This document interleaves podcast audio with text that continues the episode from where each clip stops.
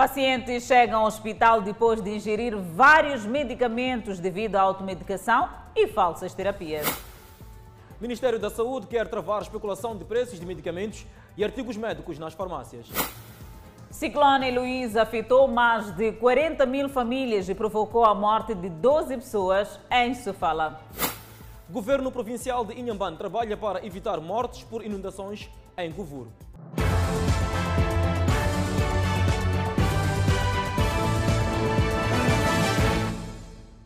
Boa noite, estamos em direto e seguramente em simultâneo com as redes sociais e a Rádio Miramar. Misal e a Associação dos Farmacêuticos de Moçambique apostados na prevenção e combate à automedicação.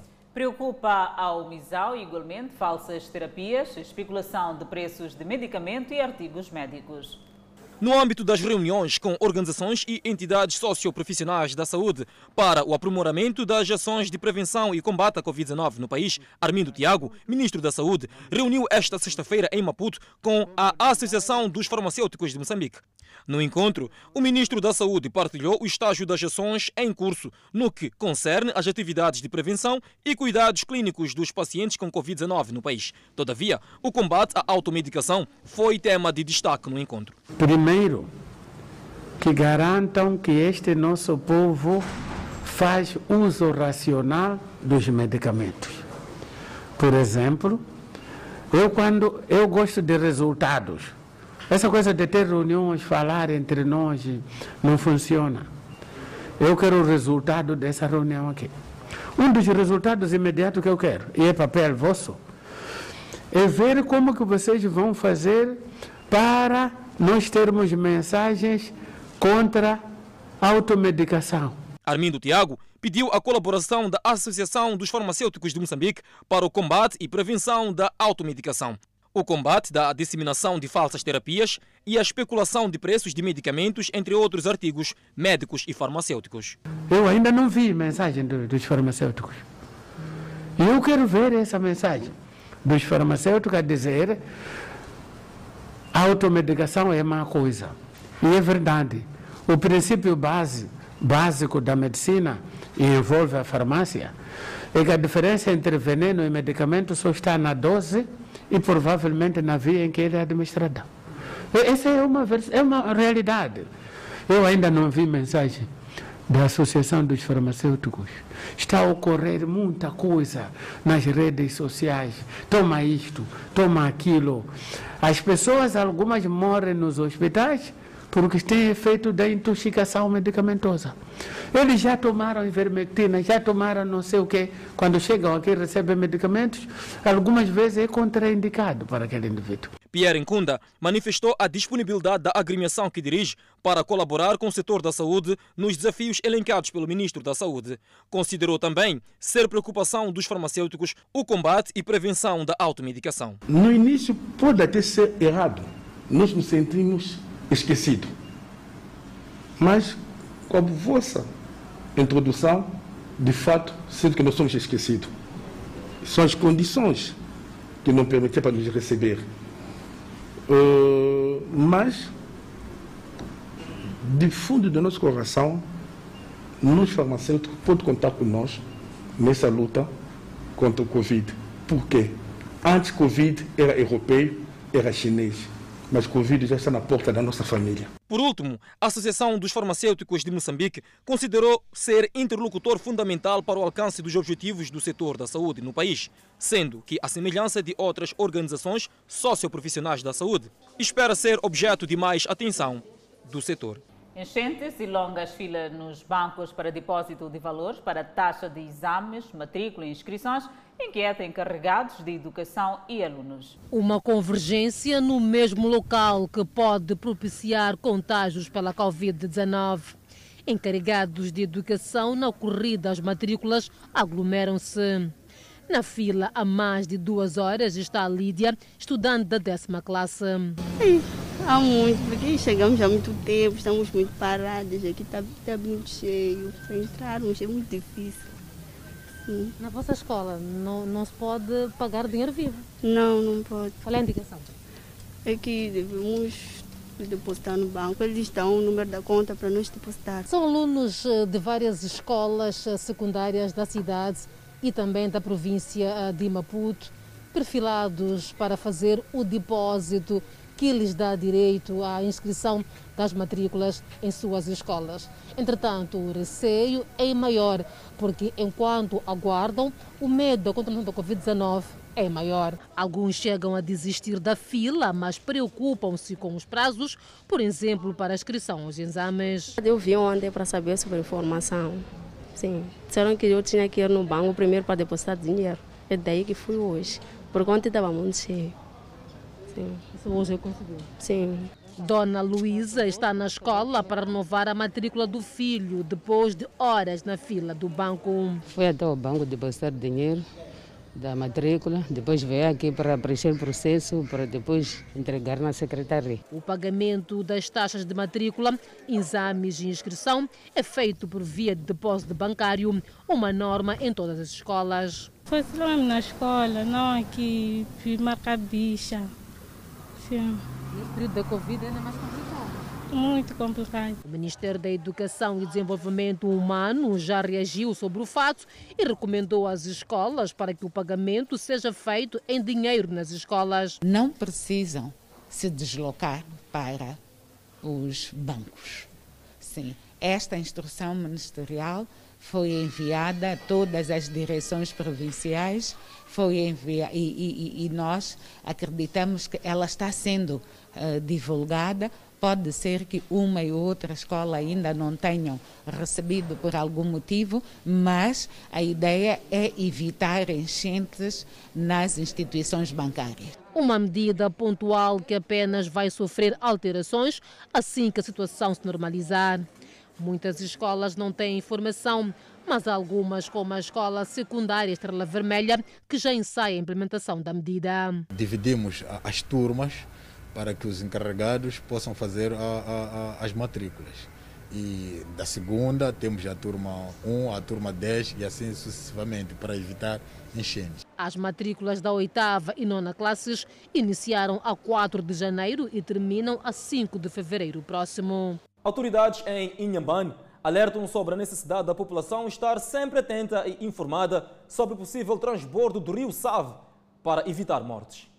Passa uma semana após o desabamento da ponte provisória sobre o Rio Save, distrito de Govur, norte de Inhambane. Infraestrutura construída para dar lugar às obras da reabilitação da antiga ponte, além da construção de uma outra, mais moderna. Estas águas não só arruinaram a ponte, mas também deixaram um rastro de destruição de várias residências, salas de aula, entre outras infraestruturas. Balanço preliminar do Instituto Nacional de Gestão de Desastres em Yambani aponta que, em consequência do transbordo do Rio Save das chuvas e ciclone, não houve registro de óbitos nem feridos. Tivemos esta resistência uh, da subida do nível, onde o pico foi de cerca de 7,5 uh, 63, que quase atingia 8 metros, e tivemos como afetados danos humanos, uh, 208, 228 famílias ficaram afetadas, uh, correspondente a 1.140 pessoas. No setor da agricultura excelência, contamos agora com uh, 10.151 hectares inundados, de culturas diversas. Tivemos perda de 21 bovinos, 14 caprinos, o caudal do rio Save reduziu, fator que motiva algumas famílias que estavam em centros transitórios a abandonarem esses locais, a fim de regressar em suas próprias casas e poderem recomeçar a vida. Fator que é do domínio do governador de Inhambane, Daniel Chapo. O governador diz ter certeza de que o caudal está a baixar, mas apela à população a estar atenta a possíveis inundações em Govuro, mesmo sem registro de chuvas. A informação que nós temos é que o caudal está a baixar. Uma e outra família, que são nas zonas de menos risco, já estão a regressar, mas o caudal do rio Save é imprevisível. Pode não estar a cair nem uma gota sequer em Govuro ou na Inhambane, mas se no Zimbábue está a chover torrencialmente e, sobretudo, abrem as comportas, o caudal do rio Sava a qualquer altura pode vir, portanto, a subir. Portanto, é um, um rio com um caudal extremamente imprevisível. Entretanto, apesar do registro destes fenômenos, o setor de educação em Nhambane garante que os exames da décima e décima segunda classe, que iniciam próxima segunda-feira, irão decorrer normalmente. A escassez da fruta do canhoeiro e a pandemia da Covid-19 estão a impactar na produção de ucanho, uma bebida tradicional que a esta altura do ano já devia ser produzido em grandes quantidades. O canhi bebida consagrada a nível sociocultural e com valor tradicional no sul do país. A esta altura do ano, estaria a ser produzida e vendida em grandes quantidades, o que não está a acontecer. Acredito que este ano está a ser muito diferente, sim, porque principalmente nesta uh, venda circular, todas as rotundas, maiorias tinham vendas de canhão e tal, mas este ano acredito que de forma que está a ser visto, não há canhão. É de consumo da época. Cidadãos dizem ser estranho e descrevem os cenários da época de Ucani nos anos passados. Dia 5, 6 de janeiro já tinha banca de canhão, fica cheio aqui a das, das 15. Manjololo é régulo em Marraquene diz que não está a ser produzida como se esperava, porque as condições climáticas não favoreceram a maturação das frutas do canhoeiro e aconselha aos que conseguem produzir e consumir a se precaverem, pois, sem cuidado, a bebida pode ser veículo de propagação do coronavírus. Ao beberem o canhe, não podem partilhar no mesmo copo. É preciso que cada um use o seu copo por conta da doença que há. Esta é a árvore sem a qual não haveria o canhe. Dá também sombra para os rituais tradicionais que antecedem o consumo da bebida. Os líderes tradicionais que encabeçam os rituais dizem que este ano serão no figurino diferente por conta do contexto pandêmico. Os rituais vão acontecer sem aglomerações, senão podemos nos transmitir o vírus. A esposa do Régulo diz que, por conta do coronavírus, este ano só vai produzir para consumo doméstico. Assim que a corona, serão poucos a beber na minha casa, só meus filhos e meu marido. É mesmo por conta da pandemia que Marraquene não vai, desta vez, organizar o habitual festejo de Guazamtini. Depois do vídeo exibido no programa Balanço Geral desta quinta-feira, que mostrava uma equipa do Sensap a regar um campo de cultivo. Eis que o comandante da instituição afirma tratar-se de uma atividade normal. O vídeo terá sido posto a circular depois que o Sensap foi acusado de negligência por parte dos comerciantes que acreditam que muitas das vezes a empresa tem estado a desperdiçar água em atividades que distanciam-se da missão de debilar os incêndios, como aconteceu na última quinta-feira, quando 50 bancas reduziram-se a cinzas no mercado central. Na verdade, roda um vídeo nas redes sociais, em quase todos os grupos de WhatsApp, é, numa atividade em que foi ela justificada em que os bombeiros estavam a fazer a rega de plantações nas machambas. Na verdade, não se tratou de rega de machamba em nenhuma plantação, mas sim tratou-se eh, de um combate ao incêndio na empresa eh, Madeiras da Zambésia. E no momento que a pessoa passou a fazer a gravação, o incêndio já havia sido extinto e naquele momento não havia fumaça assim, porque já tínhamos extinguido o incêndio. E o oficial de serviço estava a fazer encharcamento das áreas circunvizinhas ao local do incêndio para evitar reacendimentos. Então, isso foi interpretado como se os bombeiros estivessem a fazer a rega de machambas e plantações, mas não constitui a verdade. O comandante assume alguma demora da corporação no incêndio das barracas e alega que o habitual local onde se capta água não está em condições para ceder o líquido que teve que recorrer a uma outra subestação, a de Sampene, algo que contribuiu para a demora para apagar as chamas no mercado central. O CENSAP, ao nível da província de Zambésia, distancia-se do vídeo e justifica que aquela ação que estava a ocorrer no pequeno vídeo que circula nas redes sociais tem a ver com uma ação depois de debelar um incêndio na Masa, uma estação de processamento de madeira aqui na cidade de Climane. Eu não estou, não estou a ver onde está a surgir o equívoco. O FIBAG abastece água assim, mas só que foi um bocadinho longe do, da estação elevatória que se encontra perto do Sensab e perto do Mercado Central. Nós fomos abastecer água no bairro Sampene. Parte dos comerciantes cujas bancas foram consumidas pelas chamas aguardam o pronunciamento do município para questões de apoio para que possam reiniciar com alguma atividade. Seguimos com outras notícias. O Banco de Moçambique projeta uma recuperação mais baixa da atividade econômica este ano, devido ao aumento de casos da Covid-19, entre outros choques internos. O Comitê de Política Monetária do Banco de Moçambique decidiu aumentar a taxa de juros de política monetária, taxa MIMO, em 300 pontos base para 13,25%. A decisão do regulador é suportada por uma substancial revisão em alta das perspectivas de inflação para médio prazo, a refletir a contínua depreciação do metical aceleração da Covid-19, calamidades naturais e instabilidade militar. Entre junho a dezembro do ano passado, a taxa mínima fixada pelo Banco Central era de 10,25%. Até a última quarta-feira, segundo a decisão do Comitê de Política Monetária do Banco Central, a taxa de juro mínimo aumentou para 13,25%.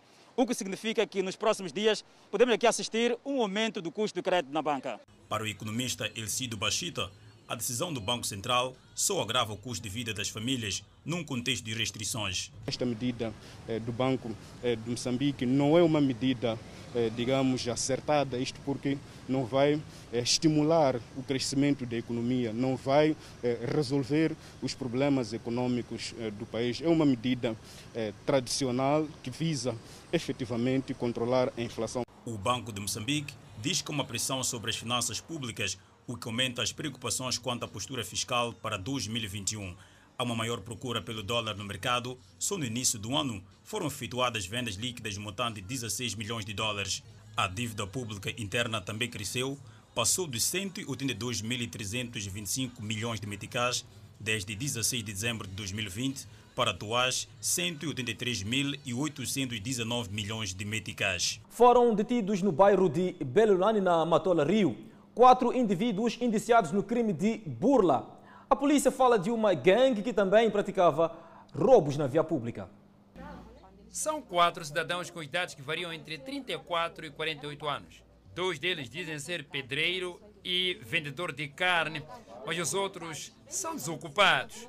Mas a polícia diz que sua especialidade mesmo é outra. Os indivíduos são indiciados no crime de burla, mas também interpelam pessoas na via pública e no momento da distração eles roubam bens das vítimas. Depois de fazer várias vítimas, de acordo com a polícia, uma alegada burla teria precipitado a sua detenção. No presente caso, trata-se de quatro indivíduos que burlaram uma cidadã vendedora de carvão no mercado de Beleluane.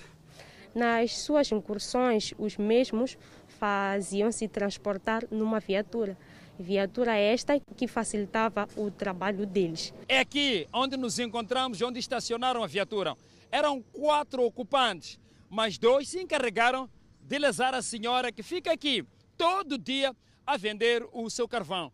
Um saiu, comprou o carvão e o outro pediu troco. A verdade é que momentos depois, a senhora percebeu-se que tinha lhe desaparecido o valor.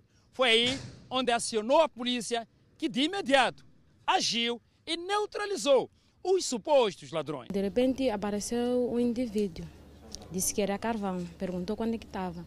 Eu disse que o carvão está de 200, tem de 200, tem de 25 e tem de 50 meticais e saco está 1400. Então ele disse que precisava de carvão de 200 meticais. Eu tirei o carvão, ele escolheu. Ele tirou uma nota de mil meticais. Eu devolvi-lhe o troco de 800 meticais. É, de repente ele tira umas notas de mil meticais, ele pede de troco, de 500, 500. Eu tirei o troco dele. Então, não sei o que depois aconteceu. De repente, eu vi que na minha carteira sumiu dinheiro. Os indiciados negam e dizem que a senhora atrapalhou-se e lhes deu o valor. Compramos carvão, a ela entregamos dinheiro de mil meticais. Então, por comprar carvão, vimos que tínhamos que lavar mais carvão e a moça acabou por se baralhar, ficou baralhada e nos deu dinheiro a mais. Depois pediu trocos e que não entregou o valor em nota. Enganou aquela senhora? Só recebeu os trocos, não deu a nota de troco. Para a polícia, a detenção desta suposta quadrilha enquadra-se no patrulhamento cerrado que vem sendo desenvolvido com maior intensidade na província de Maputo, com o intuito de garantir o sossego dos cidadãos. A viatura em que os indiciados se fazia transportar para perpetrar os roubos e burlas foi igualmente apreendida. Por outro lado, intensificam-se os assaltos nas barreiras que ligam a zona do museu abaixo da cidade de Maputo. Agentes da PRM empenham-se para acabar com os roubos e violações sexuais naquele local. Escadas usadas para encurtar distâncias. As pessoas sobem e descem com frequência estas escadas das barreiras.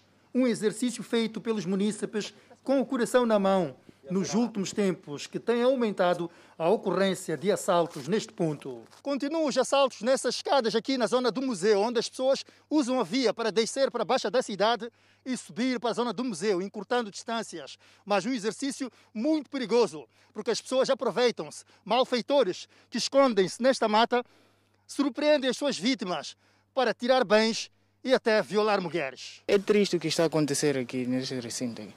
Pelo menos agora fiquei uns 30, 40 minutos lá embaixo para poder ver se apareciam pessoas para poder acompanhar o ritmo deles, porque aqui a situação é muito crítica. Somente final de semana é um problema sério, basta dar 9 horas. É um problema sério para as pessoas poderem descer e subir. Aqui fica muito marginais que se escondem nessas matas. A pessoa quando desce, chega no meio já, o coração está acelerado, é quando ele já ataca. As mulheres têm sido a preferência dos assaltantes que atuam nestas escadas. Por exemplo, eu quando quero descer, tenho que esperar algumas pessoas para me fazer companhia, tanto ao subir. Sim, isso para mim é, que é viável, mas arriscado também é muito arriscado. As pessoas que estão a fazer assalto, eles acompanham todo o movimento da polícia. Quando já está aqui, quando já está sair, quando já retira-se daqui, a voltar. Então é quando eles começam a fazer esse, esses, essas ações. As pessoas que fazem esse trajeto com frequência pedem maior vigilância da polícia. Até eu já salvei senhoras aqui, a ver a ser assaltado. Enquanto eu estive lá embaixo, lá, cheguei de correr e ver salvar esse senhor. Mas, como o nosso governo ainda não tem ideia daqui, então as pessoas ainda estão a sofrer.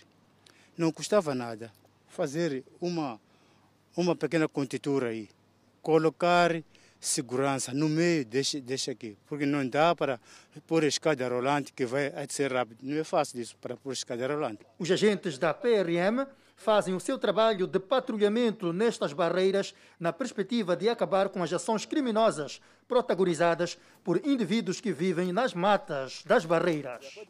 Morreu hoje o escritor moçambicano Calanda Silva, vítima de doença. Para além de escritor, Calando da Silva coordenou Gazeta Artes e Letras da revista Tempo em 1985 e foi chefe da redação da televisão experimental de Moçambique em 1987. Foi igualmente membro da direção da Associação dos Escritores Moçambicanos. E assim a literatura moçambicana está de luto. Os municípios da Amatola poderão brevemente se beneficiar dos serviços digitalizados nas instituições municipais e terem mais acesso à internet em resultado do projeto Matola Digital. Matola Digital é o nome do projeto que visa digitalizar serviços em instituições do município da Matola e garantir que os municípios tenham acesso à internet. 32 mil euros já estão disponíveis para os primeiros passos da execução do projeto. Nesta fase, uh, recebemos o primeiro desembolso de 32 mil euros para as primeiras atividades da, uh, da transformação da Matola numa cidade inteligente, uma cidade digitalizada, uh, principalmente na componente de gestão municipal. Calixto Coça, Edil da Matola, diz que os munícipes já estão a par e farão sua parte. Este projeto foi aceito uh, pelos, uh, pelos munícipes, já fizemos alguns encontros com as lideranças uh, locais para explicar a essência do projeto e, e há ações que estão a acontecer ao nível do Conselho Municipal para garantir que efetivamente nos próximos anos as plataformas uh, digitais seja uma marca da nossa, da nossa cidade. Os munícipes louvam o projeto com expectativas. O projeto é bom, vai ser bom, vai dinamizar um pouco também a questão de tratamento de doados para os munícipes. Isto é de louvar. Mas agora o que eu gostaria de apelar é que fosse mais difundido esta informação para ser do domínio do cidadão. O mundo digital é um mundo da flexibilidade, é o que os munícipes da Matola dizem. E o que mais apreciam no projeto é que vão poupar o tempo que desperdiçam em longas filas à busca de serviços junto das instituições municipais. Perdemos muito tempo nas filas quando muitas das vezes os documentos que requeremos lá não necessitam que a gente fique fazendo filas longas. Eu entendo que se imigrarmos para esse mundo digital, é, minimizamos o tempo é, que é perdido nas filas e ganhamos é, tempo e vamos fazendo as coisas é muito menos tempo. Não faltam observações. Esta internet estará na responsabilidade do cidadão para aceder ou será um pacote mesmo a ser disponibilizado pelo próprio município? Tendo em conta que são serviços a serem providos pelo próprio município. Há, no município da Matola, alguns serviços já a serem acedidos de forma digital. Vamos falar de vias de acesso, onde estão atrasadas obras de reposição da ponte Climane e Lane. Estes camponeses afirmam que a situação é preocupante, uma vez que está interdita a circulação de transportes que facilitavam os camponeses para aceder aos campos de cultivo. E assim, os mesmos são obrigados a ter que usar os táxis de bicicleta ou de moto, algo considerado insustentável para o rendimento na produção agrícola. Estamos a sofrer muito aqui quando vamos a Machamba. Nem homens de táxi sofrem. Carros já pararam, agora passam via na Macata. Via na Macata está-nos a cobrar 50 meticais cada pessoa. Quem vai para ele lá nem 70 meticais, é muito sofrimento. Esses pessoas que conseguiram ir na Machamba, táxi de moto de lá, na faia até lá, é 50 e de volta é 100. Uma senhora como esta aqui, não trabalha, não faz nada, há de conseguir aonde? Nem eu vou conseguir aonde. A paralisação da obra por mais de dois anos está a fazer com que as comunidades usem vias alternativas para ter acesso aos seus campos agrícolas. No entanto, nesta ponta onde nos encontramos, se pode ver que apenas a metade é que foi mexida. No entanto, a outra parte ainda carece de mais intervenção, fator que faz com que não haja aqui mobilidade por parte das viaturas, que é o principal suporte para o transporte das pessoas da cidade de Climane para os campos de agrícola. Jorge Cardoso, que se fazia na altura da nossa reportagem, a ponte com esta motorizada, afirma que tem enfrentado várias dificuldades para poder transitar para ter acesso aos campos de cultivo. No entanto, sente que as autoridades municipais deviam flexibilizar o processo de reparação da ponte para facilitar a circulação. A passagem está mal mesmo, está muito mal. Pedimos ajuda para que nos apoiem. Todos os dias temos que parar, empurrar moto. Está-se é, mal mesmo. Uma fonte do Conselho Municipal avançou que a paralisação das obras deve-se à falta de pagamento de verbas para o segmento dos trabalhos de manutenção da ponte que já não se apresentava em condições para a circulação de peões e viaturas. Quase dois terços dos cidadãos consideram as alterações climatéricas uma emergência, conclui a ONU, após um inquérito realizado em 50 países, a que responderam 1,2 milhão de pessoas. De uma forma geral, a população mundial considera importante travar as mudanças climáticas. No entanto, esta ideia de emergência é mais forte entre a população com menos de 18 anos, mas também reflete-se na maioria das pessoas com mais de 60 anos. As ideias mais consensuais sobre o que é preciso fazer na ação climática são a conservação das florestas e solos e a aposta nas energias renováveis, como a solar e a eólica.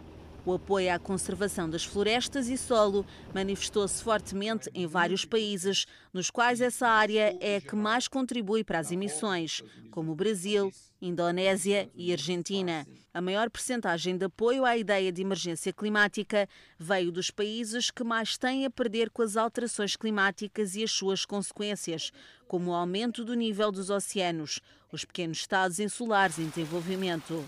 Em quase todos os países mais desenvolvidos, os inquiridos defenderam mais investimento em empregos e negócios verdes, sobretudo o Reino Unido, a Alemanha, a Austrália e Canadá, África do Sul, Itália, Japão e Estados Unidos. Em sete dos 12 países com rendimentos mais altos, a maioria apoiou a ideia de fazer as empresas mais poluentes pagar pelas suas emissões, principalmente o Reino Unido e o Canadá. Transportes menos poluentes e aposta em infraestruturas para proteger as pessoas de fenómenos climáticos extremos. Foram outras ideias entre as mais apoiadas. O fator que mais unificou as respostas foi a educação, verificando-se que a defesa mais forte de medidas para travar as alterações climáticas verificou-se entre pessoas com qualificações para além do secundário, independentemente do nível socioeconómico do seu país. Agora, no próximo bloco, ciclone Heloísa afetou mais de 40 mil famílias em Sofala. E um guarda na Matola abortou um assalto à residência onde guarnece. Vamos ao intervalo e voltamos com mais detalhes desta ação heroica e outras informações. De volta ao Fala Moçambique para falar do ciclone Luís, que afetou mais de 40 mil famílias e provocou a morte de 12 pessoas em Sofala. Segundo as autoridades, 7 mil casas ficaram parcial e 17 mil totalmente destruídas. Cerca de 40.511 famílias afetadas, com 218.153 pessoas. Tivemos oito feridos, 12 óbitos.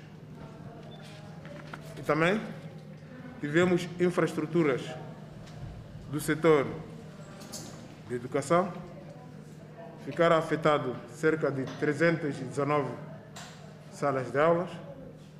Essa situação afetou cerca de 10.205 alunos e 190 professores. No setor da agricultura, foram afetados cerca de 97 mil hectares. Isso afetou cerca de 78.147 famílias camponesas, mas isso é, com destaque na cultura de milho, estamos a dizer 67%, seguido de arroz, 13%. E também temos culturas perdidas, foram perdidas cerca de 6.246 hectares de culturas. A destacar, também temos cerca de 5.419 famílias que ficaram afetadas. E também temos como destaques a cultura de milho 72% e a cultura de, de amendoim 13% e feijão em 8%. No setor de infraestruturas,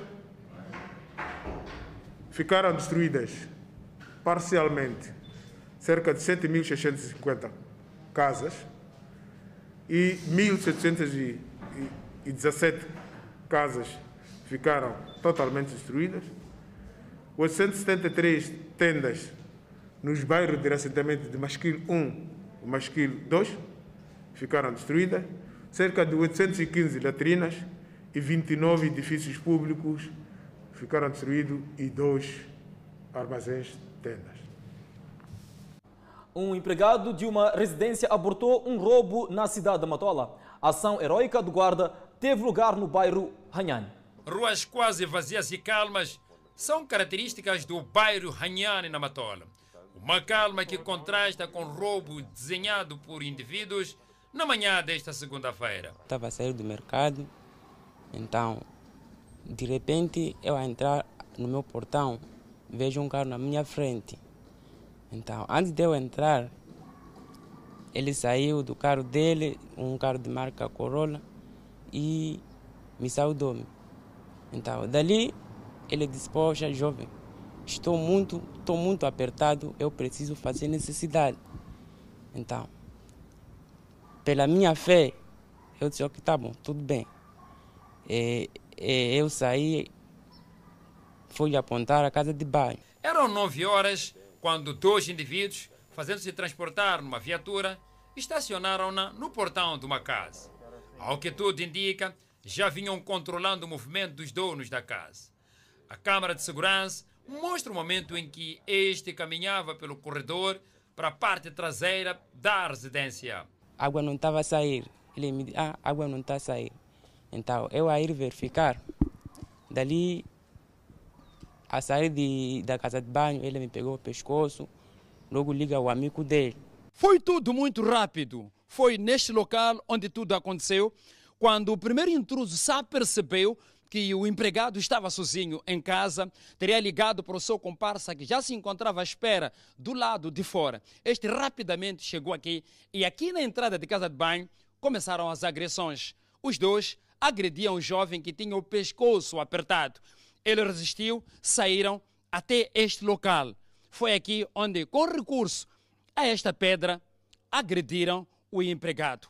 A sua resistência foi tanta que ele conseguiu gritar pelo socorro. Os vizinhos vieram e assim impediu que esta casa dos seus patrões fosse roubada.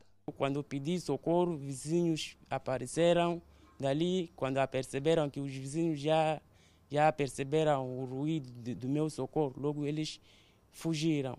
O proprietário da residência não tem dúvidas que os ladrões queriam matar o seu empregado e só não conseguiram por um milagre. Dá para notar de que são ladrões, mas também são assassinos. Porque do jeito que atiram com a pedra para, para o miúdo, não é para, para ferir apenas. Porque aquela pedra, o tamanho da pedra, como se houvesse fosse para a cara ou para a cabeça, uma coisa assim, o miúdo teria ficado em, mãos, em mau estado. Ele acredita ser o mesmo grupo que já por nove vezes roubou sua residência. Os ladrões teriam preparado o terreno antes de perpetrar uma série de assaltos. Eles fizeram sumir o primeiro cão, ao qual nós não entendemos o que aconteceu. O segundo cão é que nós notamos de que eles atiraram patinhas. Então vimos que e, acho que era um sonífero qualquer. Então, depois disso, começou a festa. Sem falar a nossa reportagem, alguns residentes de Anhan afirmaram que nas ruas reina tranquilidade invejável, mas de forma espontânea há sim relato de assaltos a residências, o que exige maior patrulhamento policial. Realmente é uma ação heroica. E a polícia em Manica capturou dois cidadãos suspeitos de burlar agentes econômicos. Os mesmos são confessos. Uma tentativa de golpe falhada, estes dois indivíduos foram detidos pela polícia em Manica após burlar um agente econômico na cidade de Chimoio. Os mesmos dirigiram-se a um estabelecimento comercial de venda de insumos agrícolas com o intuito de adquirir alguns produtos. E para lograr seus intentos, usaram um cheque sem cobertura para pagamento. Os mesmos contam que levaram o cheque a mando de um cidadão de nacionalidade congolesa. Foi uma burla, uma negociação que eu fiz com o proprietário desta pesticida, naturalmente. Então chegamos a um consenso de como que a gente podíamos pagar naturalmente. Então, eu disse que eu vou pagar por via cheque. Ela disse que não havia problema para tal. De facto, procedi com aquilo que estava já regrado. Naturalmente, no dia em que ele era já para me entregar o produto, acabou de se descobrir que o cheque não, não tinha aí o dinheiro. Nós sabíamos que o cheque que ele nos deu não tinha dinheiro. Foi pela ganância de ter dinheiro que estes dois jovens decidiram burlar agente econômico. O mesmo dizem estar arrependidos. Estou arrependido, de verdade. Né? Yeah, por ter acontecido isto e por ter participado neste elenco também. Apenas é tudo que eu tenho para falar. Com a burla, os suspeitos criaram um prejuízo ao estabelecimento num valor de 75 mil meticais. É, do trabalho feito foi possível aferir que os mesmos criaram prejuízo pela ação deles de 75 mil meticais uma vez que eles fizeram pagamento com cheque sem cobertura. E porque a polícia não compactua com os criminosos, não só a missão principal da nossa polícia é lutar contra o crime, fez seu trabalho que culminou com a neutralização desses. Eh, pese embora questionados alegam que estão arrependidos, o nosso trabalho como autoridades policiais já fizemos, que é efetuar a detenção e lavrar o respectivo auto. Consta que não é a primeira vez que estes indivíduos burlam agentes econômicos em Manica, como diz o adágio popular, não há crime sem rastro, e assim foram detidos e agora dividem a mesma cela na primeira esquadra da cidade de Chimoio e aguardam pelos procedimentos subsequentes. Já na Matola, a idosa acusa a filha de usurpação de uma propriedade da família, deixando-a de fora e os restantes herdeiros. Adelaide, mediante esta disputa, há ameaça de morte à senhora de 78 anos. Ambiente tenso nesta família, marcado por alegadas ameaças de morte. No centro da discórdia, parte deste imóvel que estaria inexplicavelmente a beneficiar um herdeiro. Ela é minha filha mais nova. Não a comprei, não esperava dela. Quando fico a pensar, dói. Sou idosa para passar por isso. Dona Virgínia, 78 anos, teria colocado a filha mais nova como gestora dos bens da família. O que não sabia é que estaria também a abrir espaço para o sofrimento. Assim que as obras da construção das lojas terminaram, começou o barulho. Parecia que as coisas iriam mudar, mas nada. Quando questionei, começou o conflito. Os netos da dona Virgínia revoltam-se com o comportamento da tia. Pelo que está a acontecer hoje em dia, é que todo o valor monetário que é recolhido nessas lojas vai praticamente para o bolso dela e, e, e para o bolso dos filhos. Então aqui isto é uma família completa que nem a própria vovó não tem tido nada para comer, tem sido um problema sério, onde, onde ela dorme é uma grande vergonha que uma pessoa normal mesmo, nem cinco minutos não pode conseguir ficar onde dorme essa avó. É uma disputa de propriedade entre famílias, ao que tudo indica, não está a ser partilhado como devia ser. A indicação de que no meio desta disputa há supostas ameaças. Então, quando nós estivermos sentindo ela não, não comparece, mas depois, na madrugada, ela acorda, vai acordar a vovó, começa a ameaçar a morte, ora vai lhe pôr remédio na comida, ela vai lhe matar, ora ela quer sair daqui. Muita coisa que ela tem falado. Revoltados ainda pelo fato de a avó continuar a viver em condições precárias.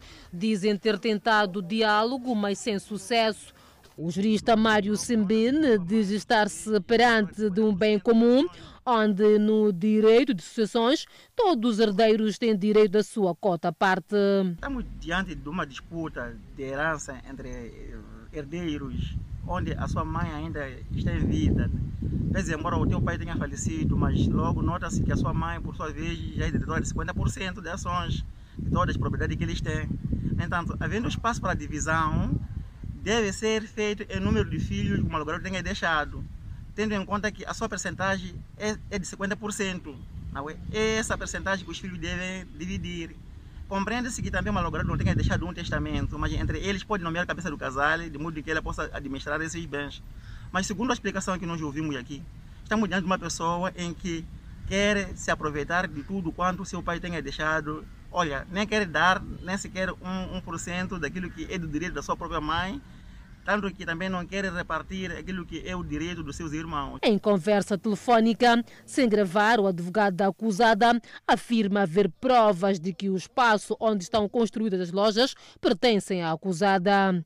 O caso deverá seguir para a justiça. E como toda a gente já sabe, no Fala Moçambique, fazemos viagem aos países de expressão portuguesa.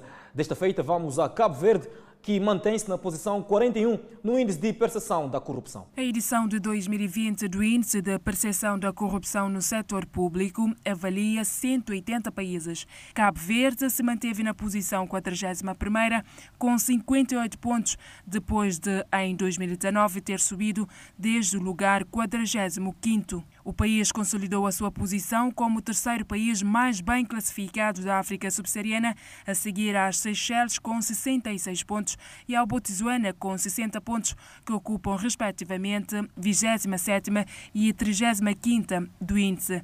Cabo Verde e São Tomé e Príncipe continuam a registrar pontuações acima da média dos países da África subsaariana, 32 pontos, a região com pior prestação no índice e da média global dos 180 países. As maiores subidas foram registradas no Brasil e Timor-Leste. A pandemia da Covid-19 revelou riscos de corrupção e apropriação devida de fundos de emergência na África subsaariana, que em 2020 se manteve como a região mais mal classificada no índice de percepção da corrupção. Com 49 países avaliados globalmente, a região manteve a pontuação de 2019, com 32 pontos em 100 possíveis, sendo a zona no mundo com pior prestação no índice e sem registros de grandes progressos relativamente a anos anteriores. O relatório deste ano destaca o impacto da corrupção nas respostas governamentais à Covid-19, comparando o desempenho dos países com o seu investimento em cuidados de saúde e analisando em que medida as normas e instituições democráticas foram enfraquecidas durante a pandemia. E para ver e ouvir no próximo bloco, o município de Nampula sem meios para remoção do lixo. Em Moçambique registra mais 759 recuperados da Covid-19. Notícias a acompanhar logo após o intervalo. Até já.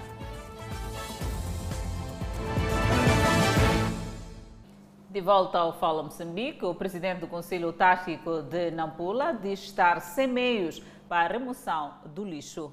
As poucas viaturas que facilitavam o processo de remoção dos resíduos sólidos encontram-se avariados.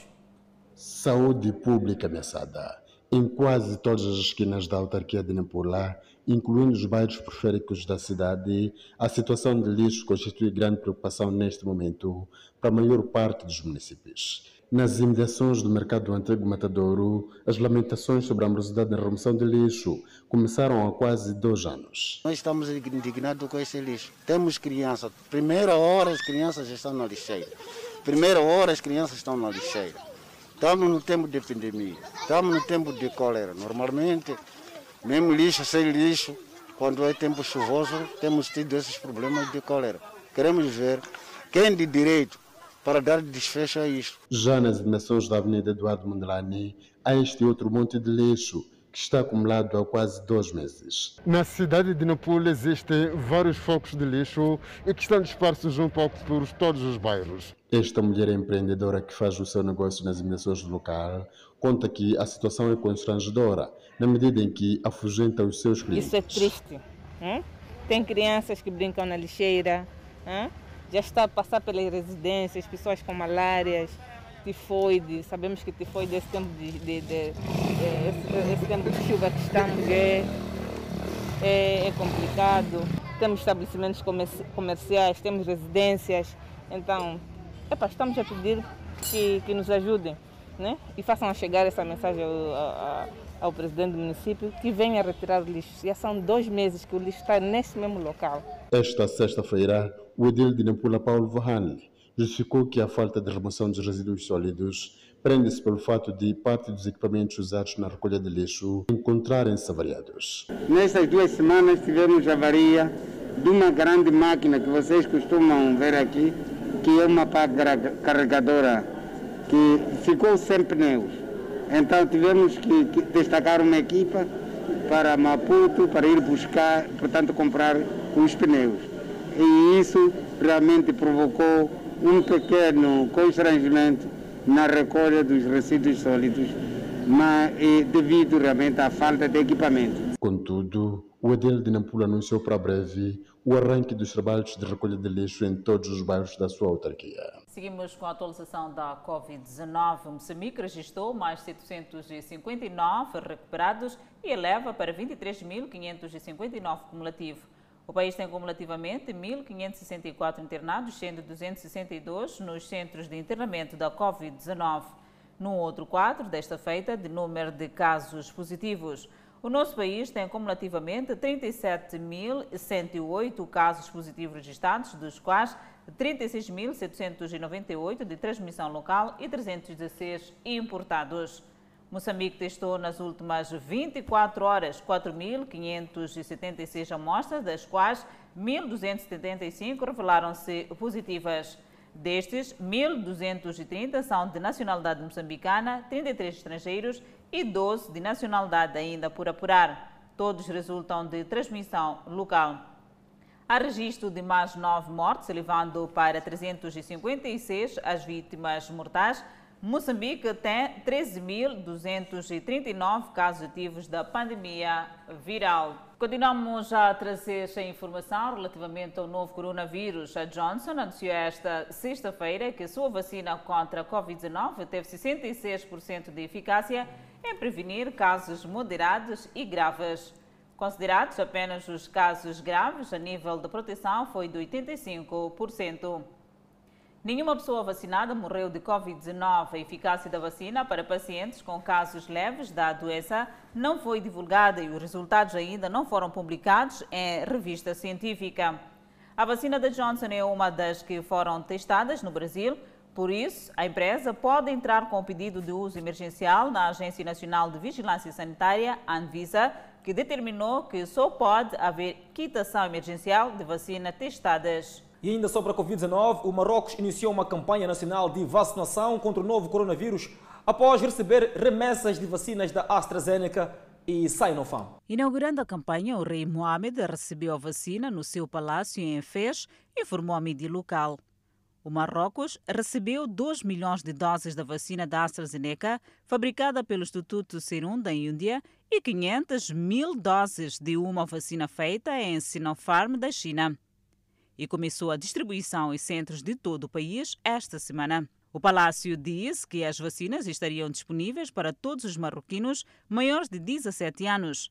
Saúde, segurança e pessoal docente receberão as primeiras vacinas. Ambas são vacinas convencionais que precisam apenas dos requisitos normais de armazenamento já usados no Marrocos, em vez das instalações ultracongeladas necessárias para algumas outras vacinas. O governo assinou um acordo com a Sinopharm em agosto, que envolvia a realização de testes clínicos no Marrocos e anunciou planos para instalar uma fábrica de produção. O rei Mohamed e o presidente chinês Xi Jinping também discutiram a cooperação em vacinas. Marrocos fechou um acordo em setembro para comprar doses da vacina AstraZeneca. Marrocos planeia vacinar 80% da sua população em três meses. Mas com o aumento da competição global por doses de vacina, a capacidade do país no norte da África de lançar um programa nacional depende de um fluxo constante de abastecimento, disseram funcionários do Ministério da Saúde. Os países ricos estão entre os que competem para garantir as doses com a União Europeia, tentando garantir o fornecimento de vacinas depois que as farmacêuticas diminuíram as entregas ao bloco por causa de problemas de produção. Na quarta-feira, o Marrocos registrou 468.383 casos de coronavírus, incluindo 8.207 mortes, com 13.995 casos ativos. Para ver ouvir no próximo bloco, Bill Gates desmente informações sobre seu envolvimento numa suposta chacina envolvendo a Covid-19. Vamos ao intervalo e voltamos. Já seguiram o intervalo. De volta ao Fala Moçambique, desde o começo da pandemia, milhares de teorias sobre a criação da Covid-19 para controlar as pessoas no mundo espalharam-se. Entre os personagens dessas teses de conspiração está o cofundador da Microsoft, Bill Gates. A entrevista ao bilionário disse que está assustado com tantas informações falsas que envolvem seu nome. Definitivamente, a combinação pandemia e redes sociais nunca tinha acontecido antes e ninguém poderia imaginar a criação de teorias tão malignas, disse Bill Gates. Entre as teses conspiratórias estão alegações que tanto Bill Gates tanto o hematologista Anthony Fauci teriam unido forças para usar as vacinas contra o novo coronavírus para inserir microchips rastreáveis nas pessoas e assim controlar a população mundial. A percentagem das pessoas realmente enganadas por esta teoria não é possível dimensionar, mas existem milhões de mensagens com esse conteúdo, afirmo.